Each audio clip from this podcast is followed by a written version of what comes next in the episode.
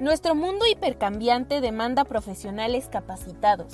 ¿Estás preparado para impulsar tu carrera profesional? Encarar la corrupción requerirá la adopción de un mecanismo integral de prevención desde diversos frentes para generar un ambiente organizacional próspero y eficaz. Bienvenido a la iniciativa Días de Inspiración. Muchas voces, un propósito con Giovanna Cárdenas. Emisiones semanales, conductores expertos, transmisiones en vivo en nuestras redes sociales, YouTube, LinkedIn, Facebook, Instagram y Spotify. Invitados internacionales cada semana. ¿Estás preparado para un nuevo desafío?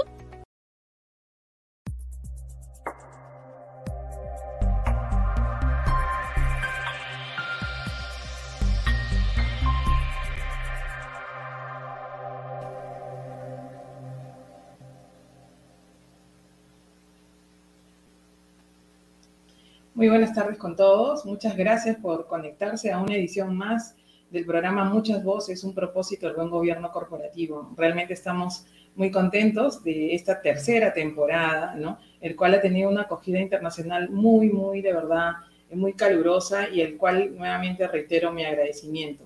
Es así que el día de hoy tenemos como invitado internacional a Víctor Cortés, quien está conectado desde Chile. Eh, buenas noches, Víctor.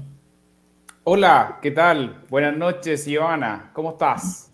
Muy bien, todo muy bien. De verdad que muchas gracias nuevamente eh, por unirte a esta tercera temporada. Es un gusto realmente para mí poder compartir este espacio donde en esta eh, ocasión vamos a tratar de un tema muy, muy relevante que se ha denominado hoja de ruta para una adecuada estrategia de, estrategia de gobierno corporativo. Pero antes voy a eh, describir brevemente quién es Víctor Cortés. Víctor Cortés actualmente es socio director de una consultora internacional denominada BGRC. Ya Víctor más adelante nos indicará a qué se dedica esta consultora. Eh, Víctor es ingeniero industrial, es máster en gestión de riesgos, tiene también un diplomado en negocios, diplomado en educación superior y es candidato a magíster en finanzas. Posee más de 15 años de experiencia en la implementación de soluciones GRC y también mencionar que ha sido gerente de Risk Consulting en Deloitte, una firma internacional que forma parte de las Big Four. También ha sido consultor en Ixus Consultores y también es docente universitario. ¿no? En la actualidad también se desempeña como director de empresas y es colaborador en Auditool, que es también nuestro patrocinador, Víctor, y también es conferencista internacional. Bienvenido nuevamente, Víctor, adelante. Eh, muchas gracias por la presentación. Eh, primero que todo, los agradecimientos. Eh, para nosotros un tremendo honor tener este espacio de conversación. Me gustó esto de días de inspiración para la prevención. Y, bueno, voy a responder tu, tu, primera consulta que me preguntaba acerca a qué nos dedicamos nosotros en nuestra empresa.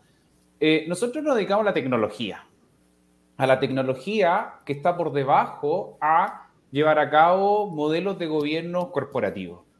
Eh, y, la tecnología desde lo más general, como lo vamos a ver, vamos a estar conversando eh, en los próximos minutos, como también cuando ya uno da la bajada de, cómo ejecutar los distintos elementos para un buen gobierno corporativo.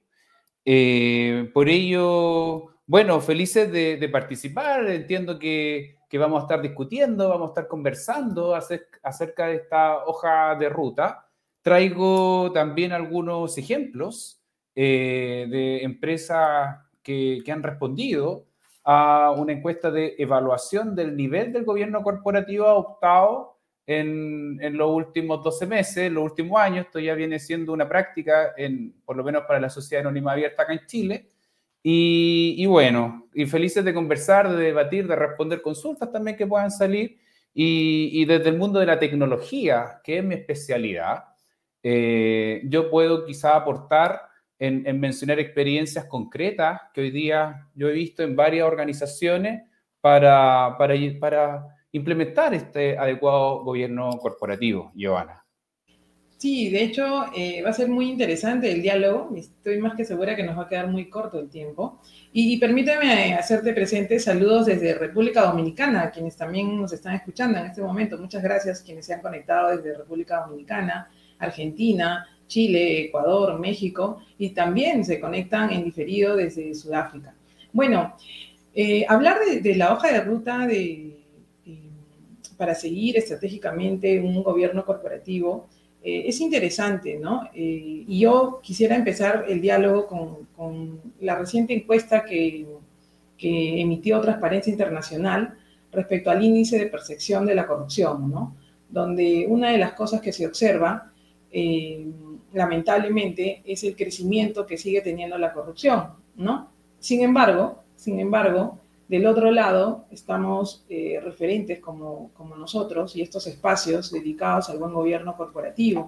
Basada en tu experiencia internacional y sobre todo en Chile, que ha sido también uno de los promotores en los últimos 20 eh, años eh, de respecto al buen gobierno corporativo, ¿por qué realmente implementar buen gobierno corporativo en las empresas, Víctor?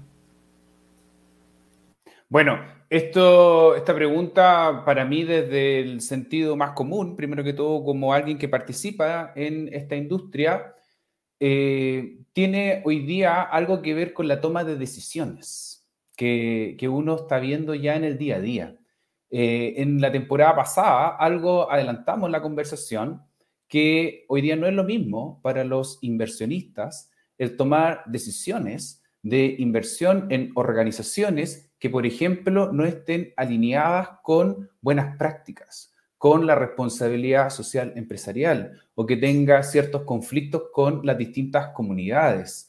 Por lo tanto, eh, el por qué ya se ha vuelto una necesidad tanto del inversionista como también de las grandes partes como el directorio, como la alta administración como los facilitadores, los trabajadores, sus organizaciones al interior de la organización y su relación con el exterior, donde entran ahí los órganos reguladores, la sociedad, etc. Por lo tanto, ya está en el, de forma, diría yo, de forma inherente en la toma de decisiones de alto nivel, el contar con un buen gobierno corporativo para dar confianza hacia los mercados. Sí, excelente respuesta y efectivamente eh, en ese sentido tú eres conferencista internacional eh, en, varios, eh, has estado en varios, presente en varios escenarios y la respuesta efectivamente es, es adecuada, ¿no? Hoy el inversionista internacional cada vez te exige, te exige mucho más de, buen gobierno corporativo. Y, y coméntanos aquellas empresas que deseen iniciar ese camino, ¿no? ese camino del gobierno corporativo, ¿por dónde deberían empezar?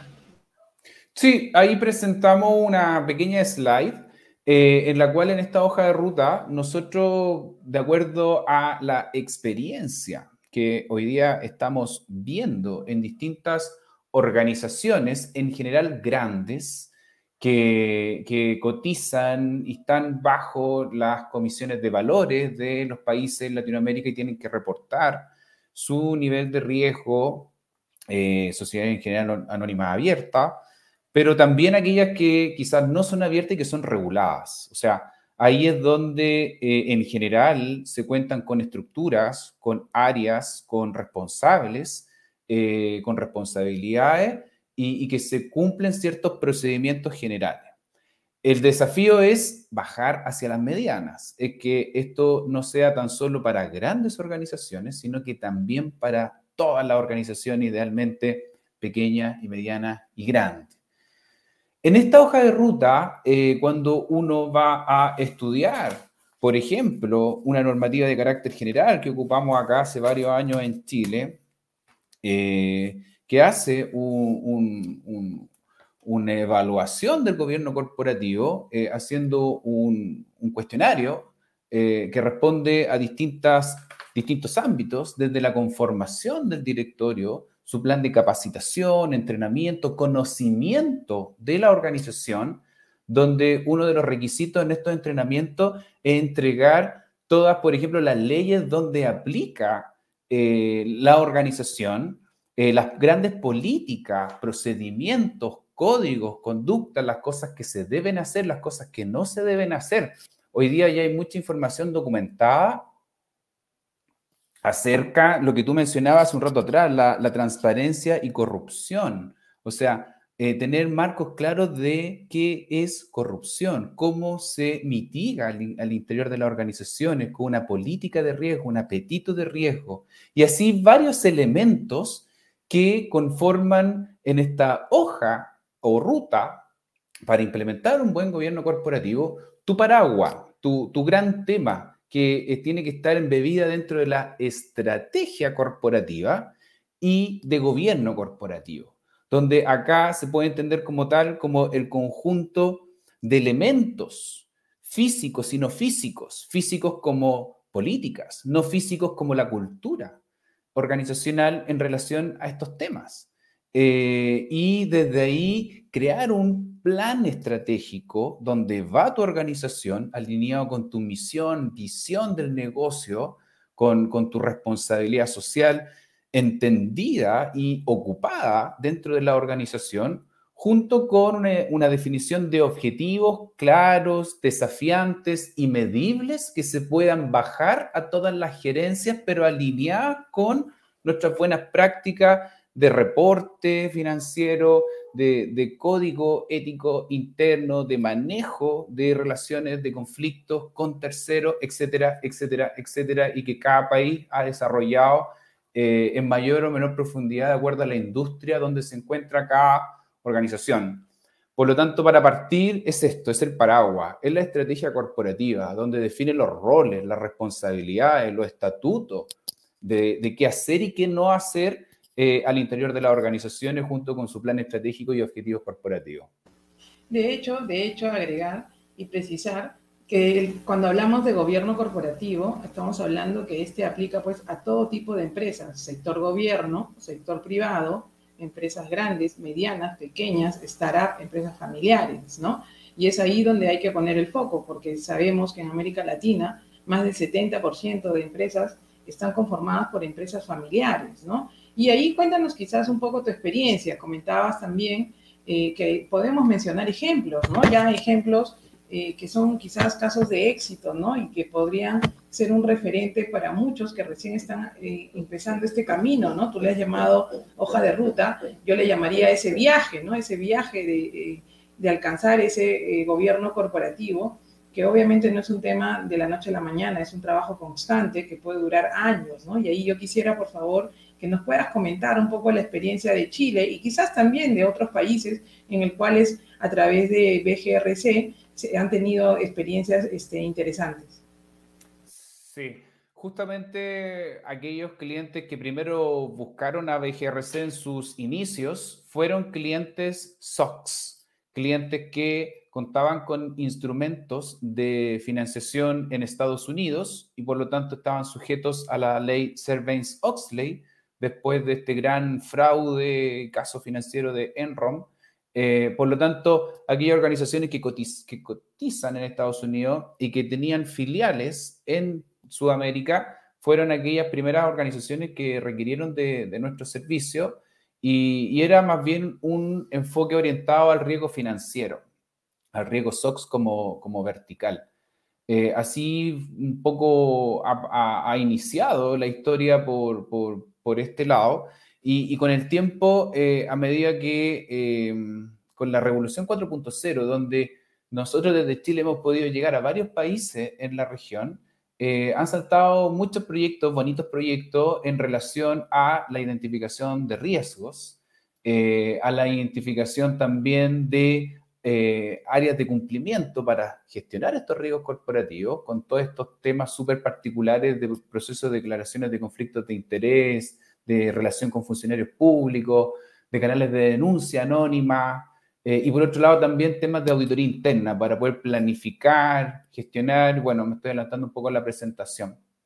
Pero en, Latinoamérica eh, hay una necesidad alta, diría yo, alta, demandante, de, de tener sistemas que te hagan fácil la vida, es decir, que te conduzcan en, esta ruta para tú sumarte a este carro del gobierno corporativo que parte de los riesgos, parte desde lo más general, y ahí las pymes son las que más lo necesitan, porque si no quiebran, o, las medianas son las que más necesitan para pasar al siguiente nivel y demostrar que están como las grandes, y finalmente todas las grandes ya algo tienen en, estos temas. Entonces, sean eh, grandes, medianas, pequeñas, eh, lo recomendable acá es en, esta, en este camino, una vez conocido el, el, foco para dónde va tu organización con tus grandes marcos de gobiernos, es hacer la bajada con tu estrategia de riesgos. Y, por ahí cuando uno estudia que se, busca como una definición concreta del gobierno corporativo y, también está relacionado con esto de la tolerancia. Eh, ahí marca mucha diferencia en, los tipos de gobierno, tu apetito al riesgo, qué para ti vas a controlar, qué no vas a controlar, qué sí para ti es algo importante, qué para ti algo es no importante. Por lo tanto, cuando ya uno hace la bajada de estos gobiernos corporativos, como segundo punto importante, queremos destacar esta estrategia de gestión de riesgos. Sí, es correcto. Y de hecho, eh, yo siempre hago una precisión, ¿no? Dentro de este mundo del gobierno corporativo, pues como en todo, eh, hay el camino del bien y el camino del mal, ¿cierto? Es por eso que precisamos, y el programa pues este, tiene este, esta denominación, muchas voces, un propósito del buen gobierno corporativo. Eh, y qué interesante esta asociación que has hecho con la estrategia, porque efectivamente todo parte de, de cuál es la estrategia que quiere seguir el negocio en sus próximos eh, meses, años, ahora hemos visto, ¿no? De cara a esta coyuntura de la pandemia, de la cual creo que toda Latinoamérica recién está saliendo, casi, casi todos eh, en, la misma, en, la misma, en los mismos tiempos, eh, qué tan preparadas han estado las empresas, ¿no? Hemos podido observar qué tan... qué tanto habían tenido esa evaluación de riesgos o identificado sus riesgos ante una pandemia, por ejemplo, ¿no? Hemos podido ver inclusive cómo se activaron o no se activaron los comités de crisis, ¿no? Hemos podido ver también cómo algunos negocios no tenían plan de continuidad de, negocios, ¿no? Algo bastante interesante, ¿no? Que es parte de esa, de esa hoja de ruta, ¿no? Em, y yo quisiera consultarte, ¿no? Em, ¿Cómo asocias tú eh, esta estrategia de gobierno corporativo y esta ruta a seguir con eh, todo lo que hoy eh, está muy, muy en boga, que es el compliance, y también cómo lo relacionamos con el control interno, ¿no? Sí, lo, que se denomina como segunda línea, ¿no? Esto de, de, tener un modelo que básicamente cuenta con tres líneas, donde la primera línea son los dueños de los procesos, son los dueños de los controles, es el directorio, son, son aquellos que eh, están, son los dueños de los riesgos y dueños también de las actividades mitigantes que no se mitiguen. O sea, el, gerente comercial vela por todos sus procesos, por todos sus riesgos. Eh, y, desde la gerencia hasta la persona que ejecuta un control.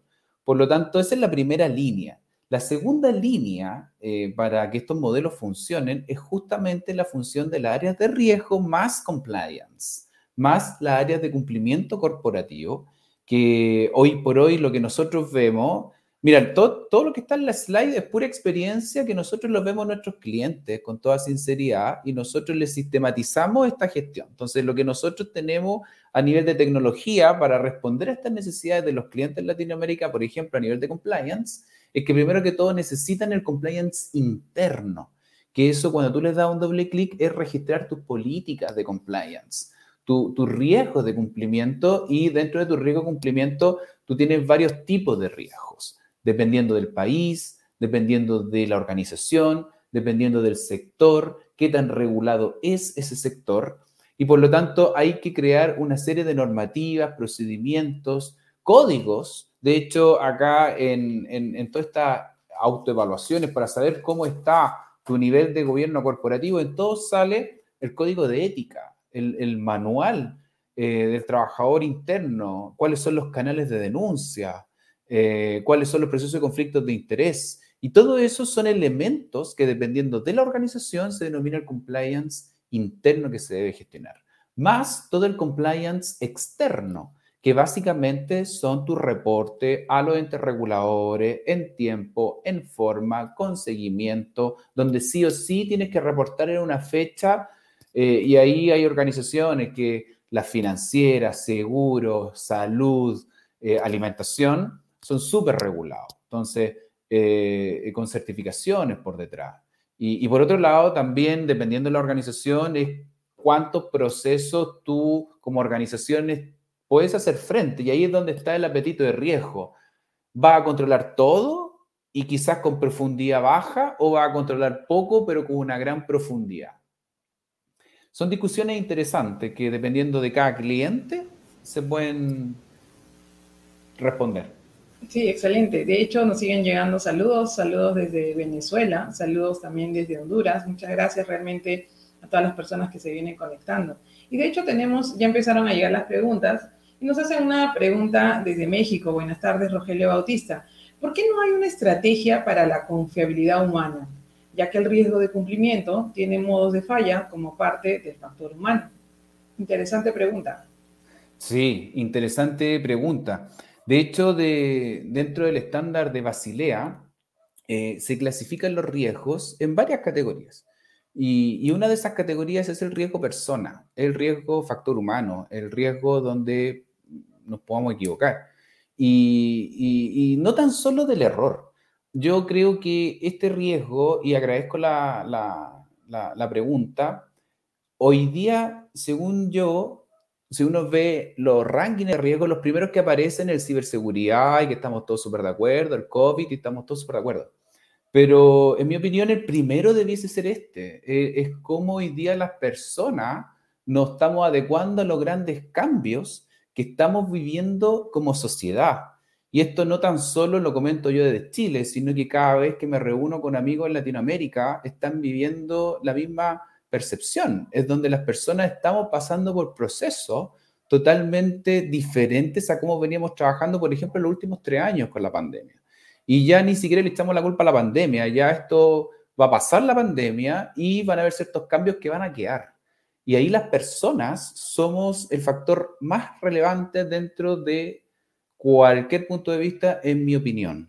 Así que sí, así como, como siempre he estado, no sé, por el clásico coso antiguo de, de, estrategia, operaciones, finanzas y compliance, yo creo que siempre debiese estar el tema de personas en primer nivel, siempre. Sí, muy buena, muy buena pregunta, acotación. Sí, sí. Saludo a México.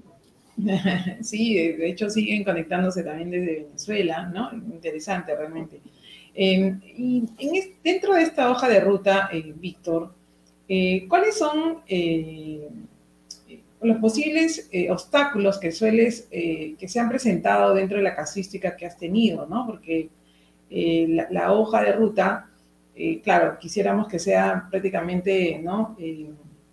en una hoja directa a la meta, pero sabemos, ¿no? Por la experiencia que ambos tenemos en consultoría, que en el camino a veces hay ciertos baches, ¿no? Que, que se generan, ¿no? Y por los cuales hay que obviamente levantarse, ¿no? ¿Cuáles han sido esos obstáculos que comúnmente se han presentado eh, una vez iniciado este, este camino hacia el gobierno corporativo? Yo creo que se han presentado y se seguirán presentando en el futuro, y es justamente con lo anterior de las personas. Acá el, el factor humano, el factor persona es relevante porque ocurre muchas veces que en una misma organización a similares directores, porque muchas veces un director está en el comité de riesgo, está en el comité de auditoría y dependiendo de la organización pueden tener otros más comité donde reportan la situación de los riesgos. Eh, efectivamente, por las personas muchas veces se entregan inclusive reportes distintos, porque las personas no se ponen de acuerdo en, por ejemplo, la evaluación del riesgo, en cómo definir qué algo es crítico y qué algo no es crítico, a cómo llamarle a una observación una vez que tú la identificaste, cómo la vas a clasificar. Y todo eso después cómo lo vas a consolidar y lo vas a mostrar al directorio.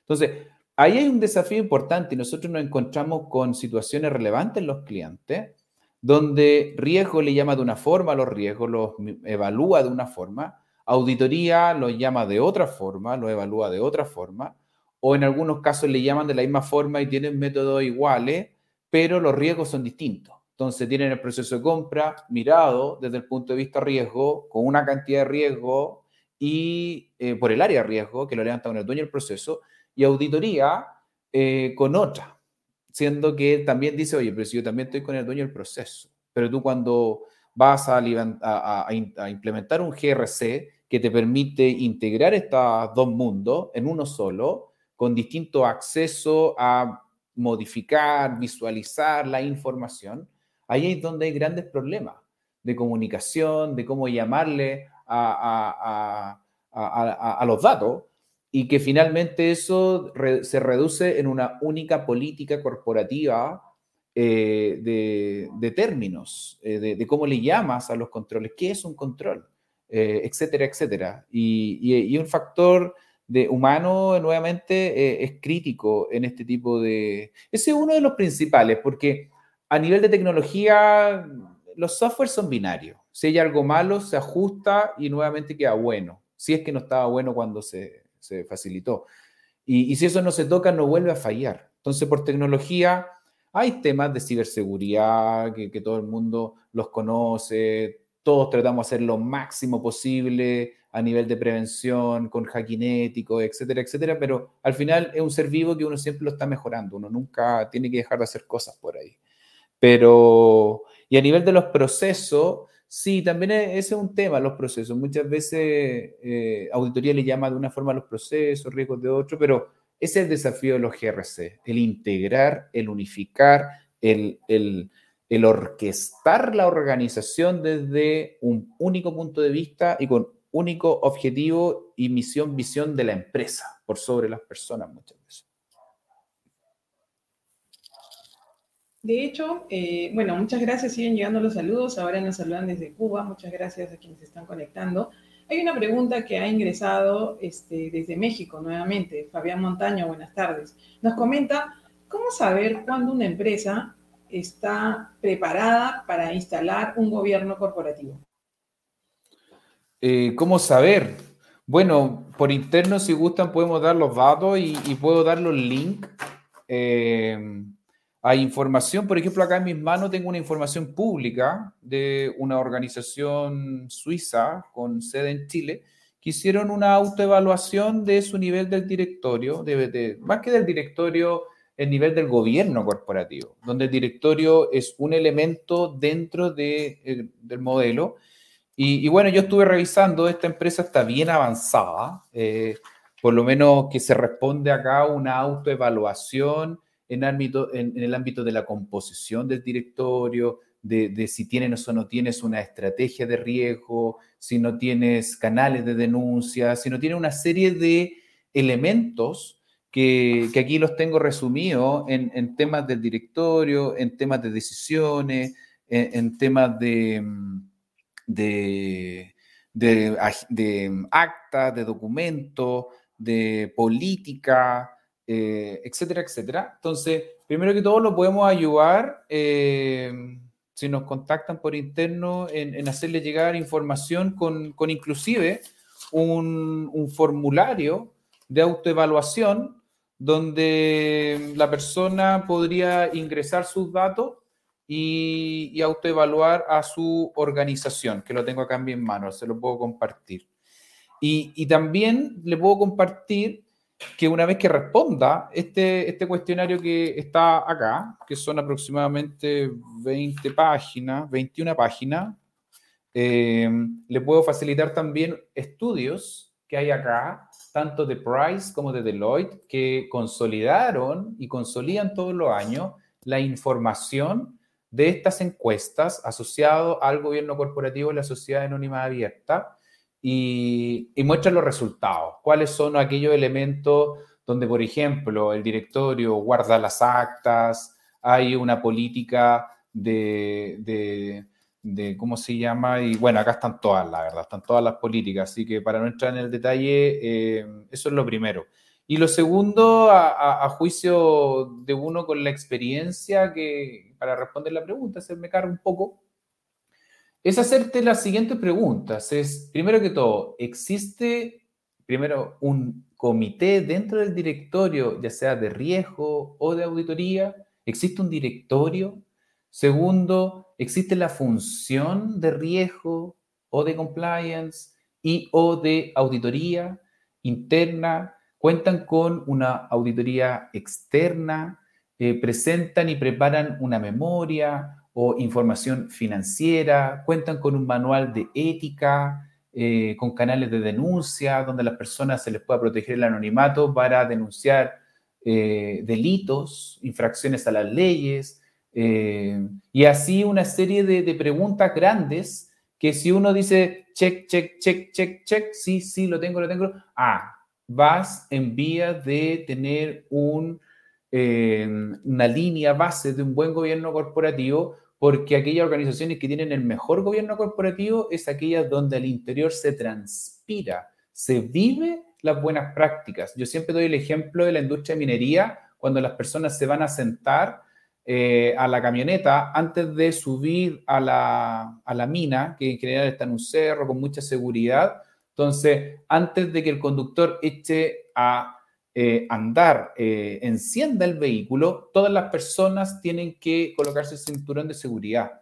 Y la primera vez cuando uno va, si no ha hecho el curso, ahí lo aprende, pero en la segunda, en la tercera, en la cuarta, lo primero que uno hace cuando uno se sube una camioneta que va a subir a una obra eh, de minería, es ponerse el cinturón y eso se ve después porque todos lo hacen de forma inherente. Nadie te lo tiene que decir. Entonces, ese es uno de muchos ejemplos que se pueden dar eh, para en el día a día eh, tomar buenas decisiones.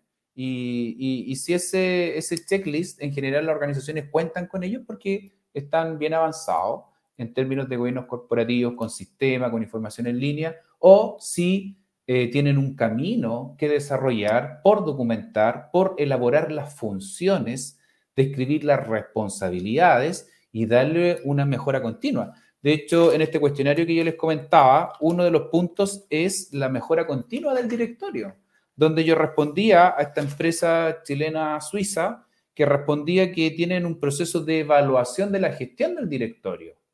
Por lo tanto, si algo sale mal evaluado, eh, por ejemplo, en términos de equidad, que hoy día es todo un tema, la equidad dentro del directorio, eh, se tienen que hacer planes de acción. Y eso se tiene que reportar al mercado. Y finalmente, una organización que cotiza, por ejemplo, abierta, el mercado, si cuenta con todas estas mejores prácticas, invierte en ella. Por lo tanto, se responde sola eh, la primera pregunta de Giovanna acerca de cuándo, por qué hacerlo. Si ya no se puede no hacer, ya tiene que ser parte del día a día. Sí, tal cual. De hecho, yo quería hacerte una pregunta sobre los procesos y la importancia de los dueños de procesos, pero la voy a asociar un poco con esta pregunta que viene de México. Realmente me parece súper importante, ¿no? Tú sabes que hoy se habla mucho de la excelencia operacional, se habla mucho también de las ISOs, ¿no? Eh, que de alguna manera, eh, yo tengo mi, mi, opinión, creo que ayudan a ese camino, pero acá nos hace una pregunta Rogelio, ¿no? Y nos dice, en LATAM se está teniendo un enorme despliegue de excelencia operacional bajo plataformas fundamentadas en filosofía japonesa, ¿no? La ola de las ISOs, que hasta ahora existe, ¿no? Eh, ¿Consideras eh, que ayudan o que finalmente es, eh, estorban al gobierno corporativo? No, yo creo que las mejores prácticas son la base para cumplir con un buen gobierno corporativo si no existieran las ISO, si no existiese el COVID, eh, perdona, mira, aquí lo tengo. Una de las preguntas, ¿tiene como guía principios, directrices y recomendaciones nacionales e internacionales, como por ejemplo desarrollados por el Committee of Sponsor Organization, COSO, por sus siglas en inglés, y los contenidos del Control Objectives for Information and Related Technology, COVID? Por sus siglas en inglés y creados por ISACA o la ISO 31000, 9000 y la ISO 31004, 2003, que esa es la medioambiental. Como lo ven acá, no lo digo yo. lo dicen la Superintendencia de Valores y Seguros, que eh, el desafío es que esto sea obligatorio para todas las organizaciones, como decía Giovanna, grandes, medianas y pequeñas, no tan solo para las grandes, y, que estas normas o, mejores prácticas como la hizo se masifiquen porque te enseñan a eh, mejorar tu rentabilidad del negocio. las normas no pueden ser vistas como una herramienta que bloquea, que le saca la agilidad o que te llena de burocracia, de papelería, para no decirle coloquialmente, como se dice en, consultoría, burocracia, de burro, eh, sino más bien normas que te ayudan a gestionarla de acuerdo a un modelo, que gente se reúne de muchas partes y congregan y consensuan una buena práctica. Y, eso eh, es para no inventar la rueda y uno hacer bien los negocios. Yo, por ejemplo, también tengo un negocio, un negocio que hoy día va muy bien. Y en ese sentido hay que tener buenas prácticas, porque si no tienes buenas prácticas, lo más seguro, como hablábamos con este factor de riesgo persona, uno se queda solo.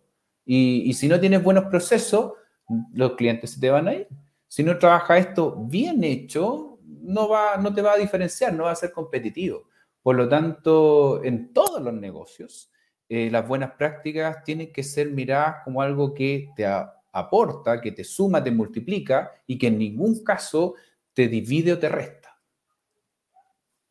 Sí, totalmente de acuerdo y muchas gracias por ese énfasis, ¿no? Realmente, eh, cuando hablar, hablar de gobierno corporativo, pues no, no es opcional, ¿no? Realmente ya es un tema mandatorio y casi tácito. El problema es que como todo cambio hay una resistencia, eso es una realidad.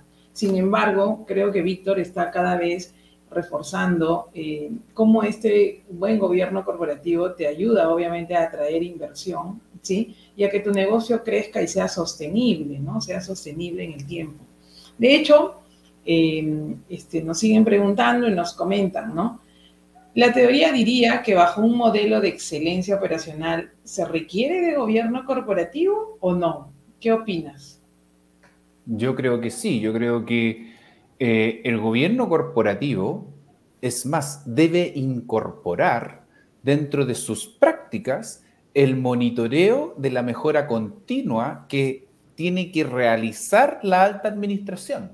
La alta administración debe velar y tiene que ocuparse en eh, mejorar todo. O sea, acá eh, el, cambio lo es todo. Acá hoy día de trabajar físicamente pasamos a trabajar online. Antes de, comenzar con, con, Giovanna decíamos, oye, esto es como estar acá presencialmente. O sea, e, es increíble.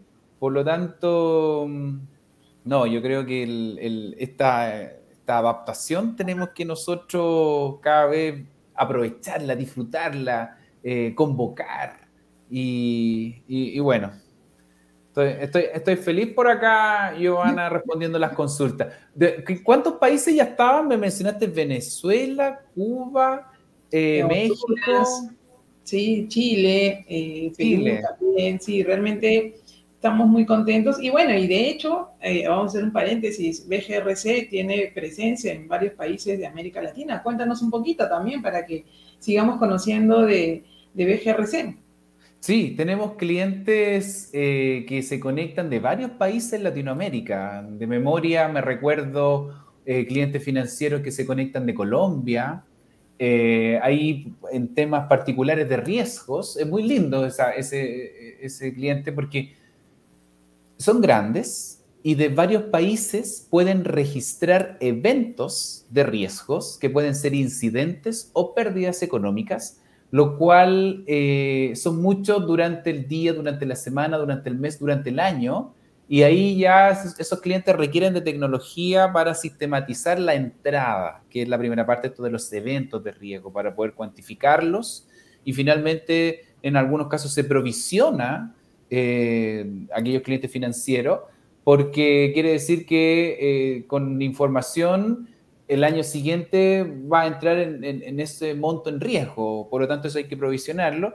Y, bueno, tenemos clientes que trabajan desde los eventos de riesgo, compliance, auditoría interna, em, en Colombia, eh, recuerdo, por ejemplo, Coca-Cola Andina, no sé si los puedo mencionar, pero se conectan de Brasil, Paraguay, Argentina, Chile. Y, bueno, nosotros estamos en un proceso de expansión donde felices de poder colaborar en lo que sabemos hacer que es brindar soluciones tecnológicas para sistematizar los riesgos, para sistematizar el compliance, para sistematizar la auditoría, que es finalmente lo, lo, que nosotros sabemos hacer y tenemos esta especialización. Así que gracias por darnos este espacio también de, de, de comentar acerca de nosotros, acerca de, de, BGRC, acerca de los clientes, en lo que estamos trabajando. Así que no, te agradezco, Giovanna, el, espacio. No, no, gracias a ti. De hecho, este eh, este espacio efectivamente es para, obviamente, disfrutar de lo que es el buen gobierno corporativo y definitivamente la experiencia que sigues acumulando día a día es bastante interesante, más aún con esta solución tecnológica que se, que se vende a través de tu consultora. Eh, nos llegan también eh, saludos desde Cali, Colombia. Mira, siguen llegando los, eh, los saludos. Muchas gracias realmente a todas las personas que se han conectado el día de hoy y se conectan en diferido. Tenemos mucha gente que se conecta en diferido por el cambio de horario desde otros países, ¿no? Yo quería hacerte una pregunta que di pase a la pregunta que hicieron eh, relacionada a la CISO. Eh, durante toda la exposición venimos hablando mucho de los procesos, ¿cierto? Y de los dueños de procesos. Entonces, quisiera yo eh, con ese énfasis que has venido eh, comentándonos y siendo de verdad bastante, eh, bastante asertivo en todo este tema del buen gobierno corporativo, la importancia que tienen los dueños de procesos en este viaje ¿no? de, de estrategia, en esta hoja de ruta del buen gobierno corporativo. Ese rol que tiene que ser viviente, ¿no? antes, durante y después, ¿no? Porque efectivamente eh, finalmente eh, la estrategia se define en un directorio, lo define obviamente el accionista y luego se hace el despliegue, pero hay un rol muy protagónico que hacen los dueños de procesos. No sé si nos podrías complementar eh, sobre este tema. Estoy totalmente de acuerdo contigo en el concepto del protagonismo que tienen los dueños de los procesos, dado a que ellos son los dueños de los riesgos, ellos son los dueños de los controles ellos son los dueños de los procesos, no el área de gestión integral de riesgos, no el área de gestión de compliance, no el área de gestión de auditoría interna. El área de, la primera línea que, se conoce en este documento emanado del Global de Auditoría Interna eh, hace referencia a que todo parte con eh, los dueños de los procesos, con el directorio, con eh, la alta administración. Eh, ellos son los primeros que todo, que son los más interesados. De hecho, hay todo un cambio de paradigma, de concepto, de que ya no se hable, no se converse más del auditado, sino que este cambio de paradigma apunta a cambiarlo por el interesado.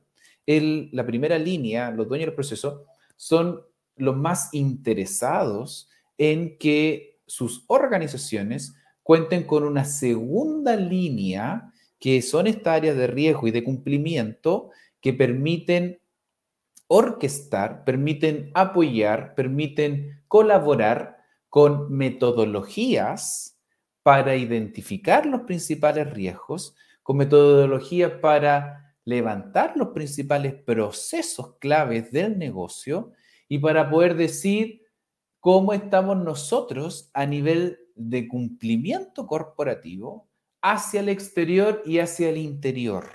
Ellos, las segundas líneas de riesgo y de compliance, no son los dueños de los procesos, no son los dueños de los riesgos, no son los dueños de los controles. Son los facilitadores, los administradores que acompañan a los dueños de los procesos para hacer una adecuada gestión.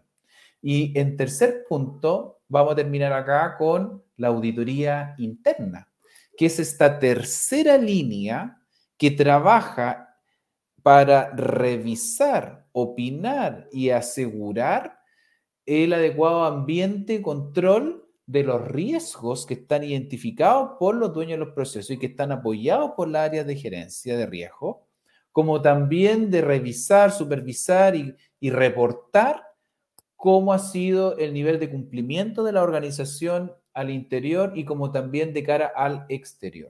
Como también auditoría muchas veces, auditoría interna, recibe las observaciones del auditor externo, otro ente independiente que realiza la revisión de los estados financieros una mirada externa y que entrega un informe independiente.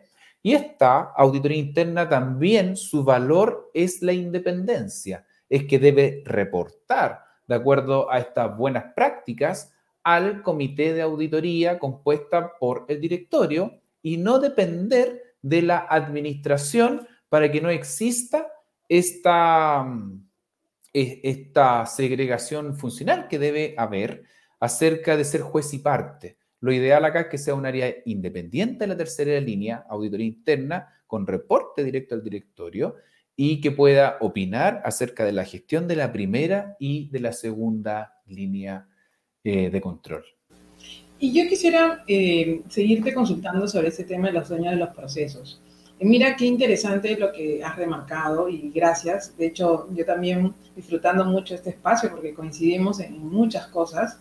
Eh, ¿Qué características debería tener este dueño de procesos? ¿no? Eh, tal cual, el, el recurso humano de una organización se vuelve realmente súper importante y cada vez mucho más importante, dado que este buen gobierno corporativo es transversal a toda la organización, no es para un proceso en particular, es para toda la organización.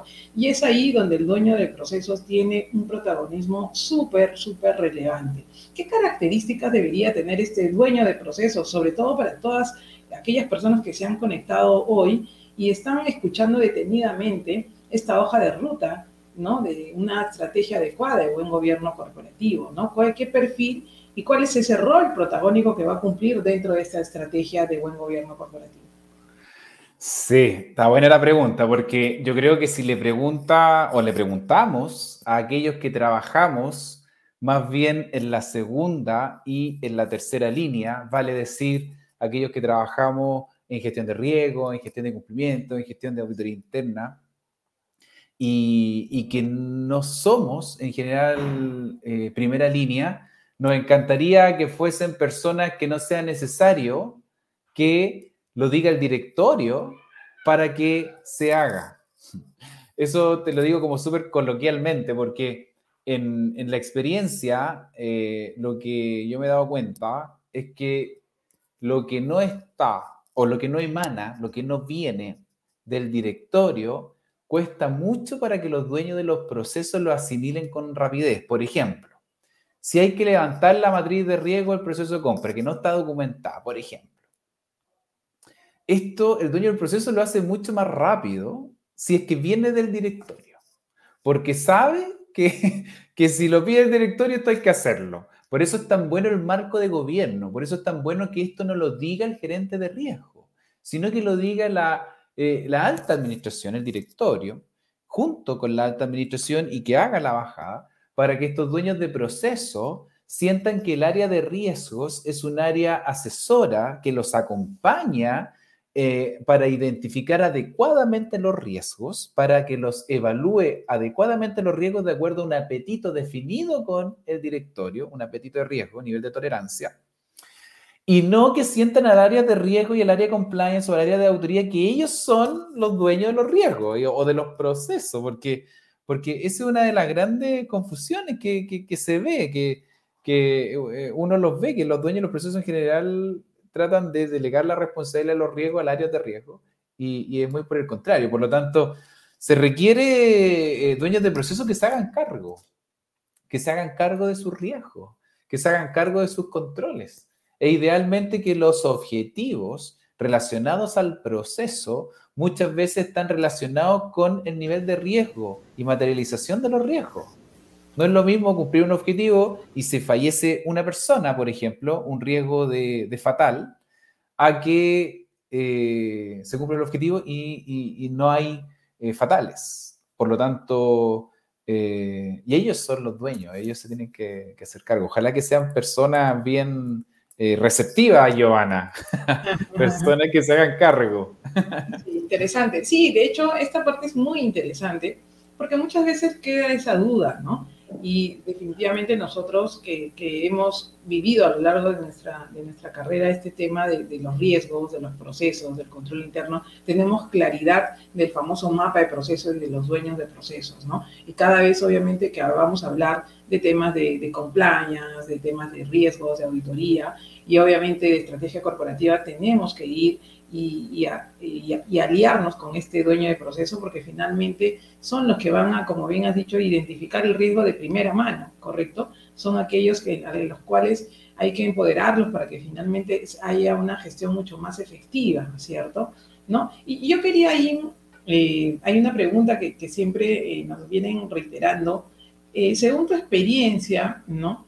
El oficial de cumplimiento, ¿sí? El oficial de cumplimiento que hoy es, un, es eh, mandatorio en, muchos tipos de, organizaciones, ¿no? Principalmente en todas las que son, eh, eh, cotizan en la bolsa o que forman parte de la superintendencia de banca y seguros, ¿no? Y en sí, en general, ya hay una necesidad de tener un oficial de cumplimiento. ¿A quién debería reportar? ¿Al gerente general? ¿Al directorio? A ambos. ¿Cuál es tu punto de vista al respecto y por qué? Sí, yo, yo he estado presente en ese debate. Hay, hay básicamente dos corrientes. Una corriente que la que yo creo que es la primera que se defiende, que es un rol que tiene que estar bajo eh, la administración, bajo el gerente general, y, y porque eh, señalan de que de esa forma se puede em, trabajar más de la mano con los distintos gerentes de las organizaciones. Básicamente, esa es la justificación.